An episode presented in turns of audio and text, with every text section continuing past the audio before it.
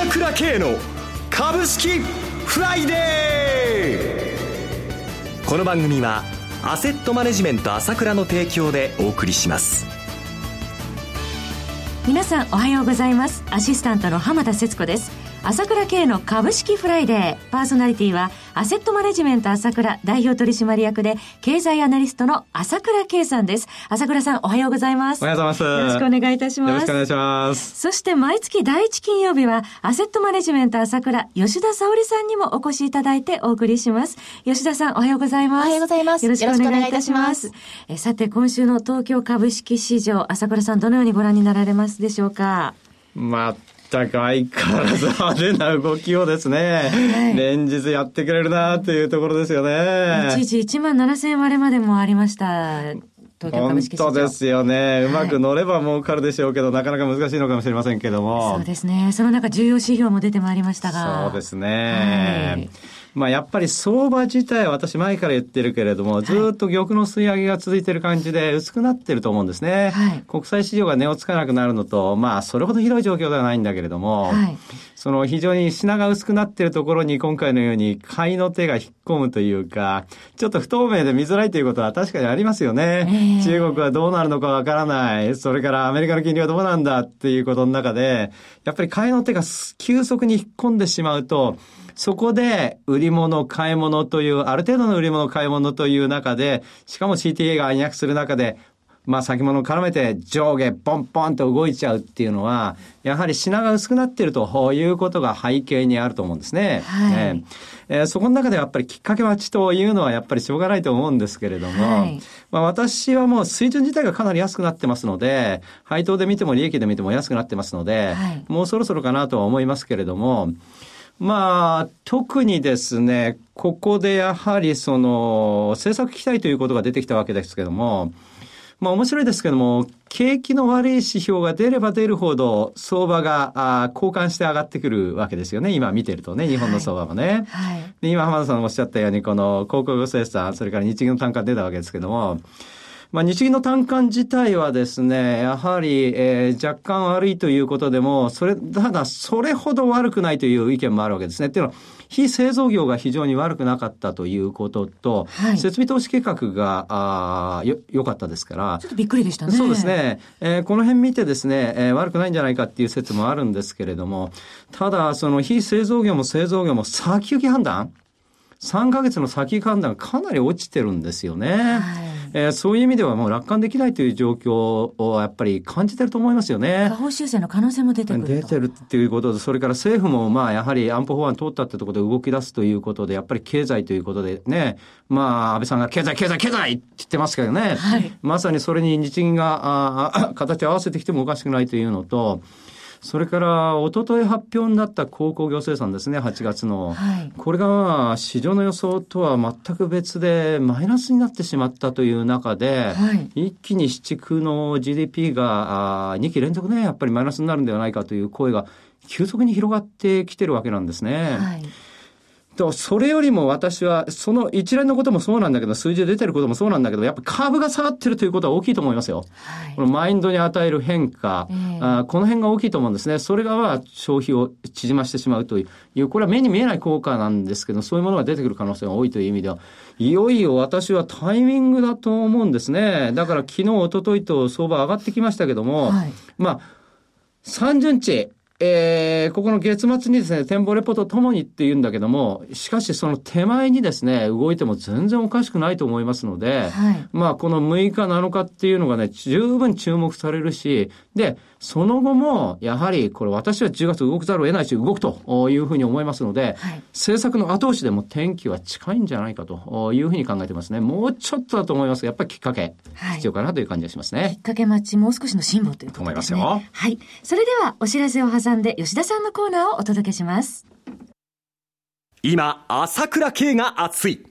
その鋭い分析力で注目を集める経済予測のプロ、朝倉慶が代表を務めるアセットマネジメント朝倉では、日々の株式情報を無料でリアルタイム配信中。アベノミクスで上昇した株式相場、投資家はここからどう対処すべきか。迷ったら朝倉慶。キーワード朝倉慶で検索を。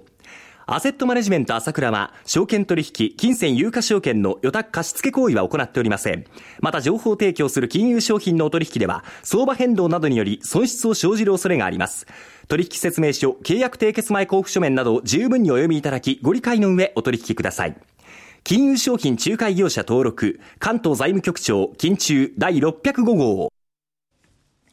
吉田沙織の株式金曜ダービーのコーナーです。吉田沙織さんに注目銘柄を挙げていただいて、さらに次回ご出演時には取り上げた銘柄の1ヶ月間のパフォーマンスを検証、吉田さんの予想を採点しようというものです。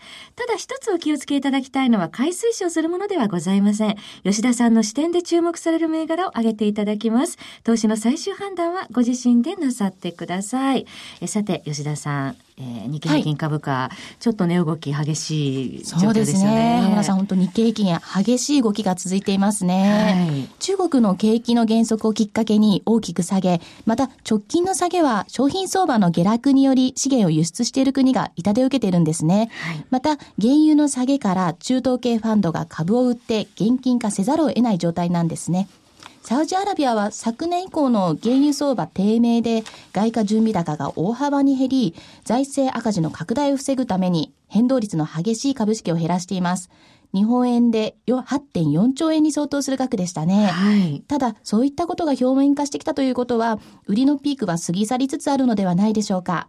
昨日の日経平均は緩和期待から上昇となりました。今後、まだ全体の動きを見極めながらだと思いますが、相対的に内需株の動きは悪くなかったですよね。はい、前回の銘柄もその流れに沿って銘柄選別しましたが、今後も内需の好業績なところや独自で伸びていけるところが買われていく動きとなると思います。内需の中でもインバウンドの追い風になるところは強いと思います。中国中国人の爆買いイメージによるインバウンドだから全ていいというのではなく爆買いイメージが剥がれても2020年に向けて外国人観光客が増えていく流れは変わりませんからね。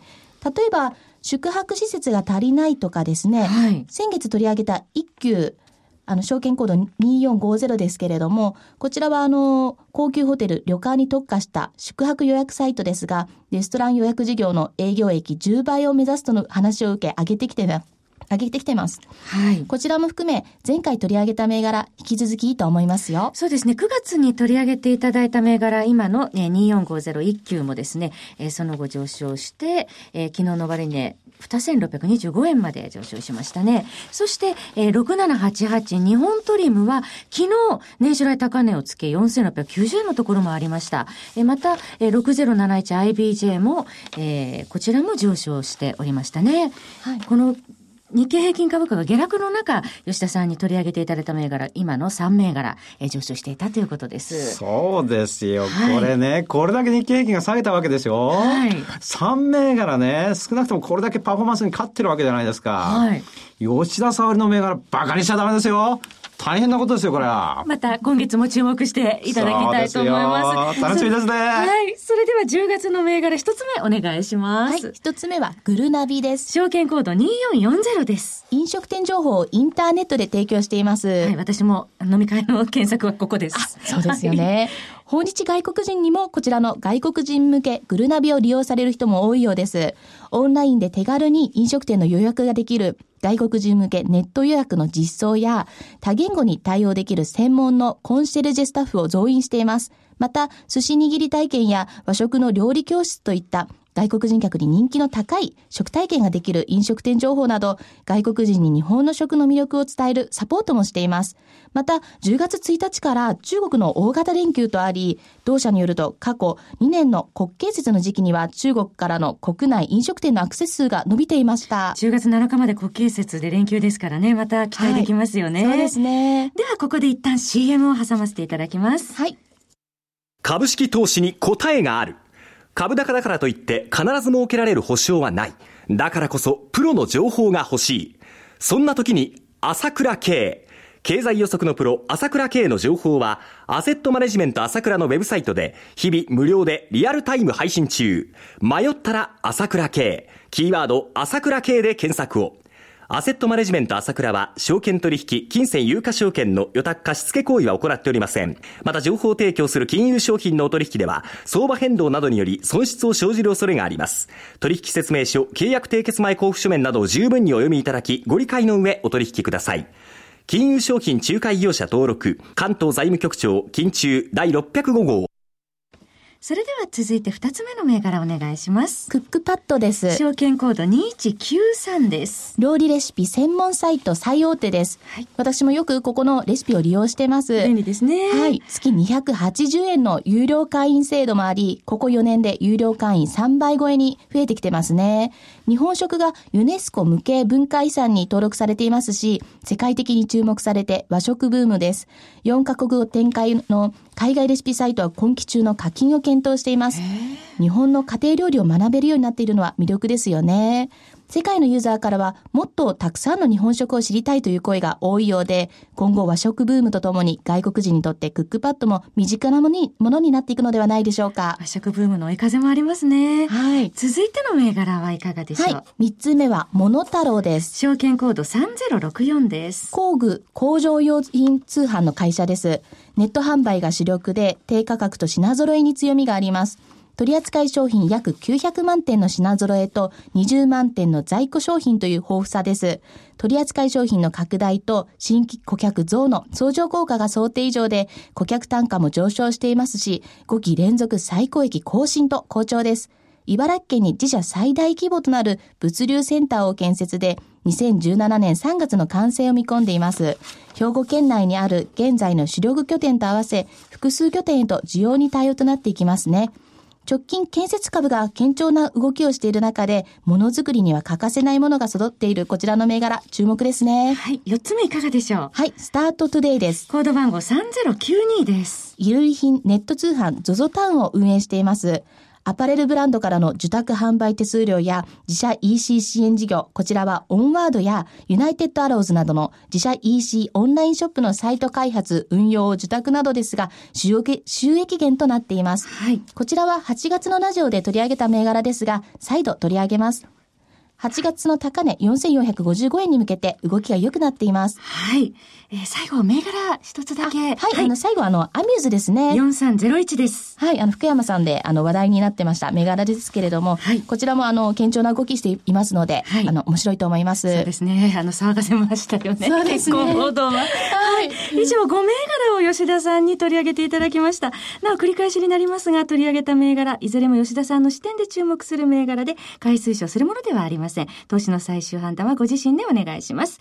えー、パーソナリティはアセットマネジメント朝倉代表取締役経済アナリストの朝倉圭さん、吉田沙織さんでした。お二方ありがとうございました。ありがとうございました。私、朝倉慶が代表を務めます、アセットマネジメント朝倉では、SBI 証券、楽天証券への口座開設業務を行っています。私どものホームページから両証券会社の口座を作っていただきますと、週2回無料で銘柄情報をお届けするサービスがありますので、ぜひご利用ください。それでは今日は週末金曜日、頑張っていきますよこの番組は、アセットマネジメント朝倉の提供でお送りしました。最終的な投資判断は、皆様ご自身でなさってください。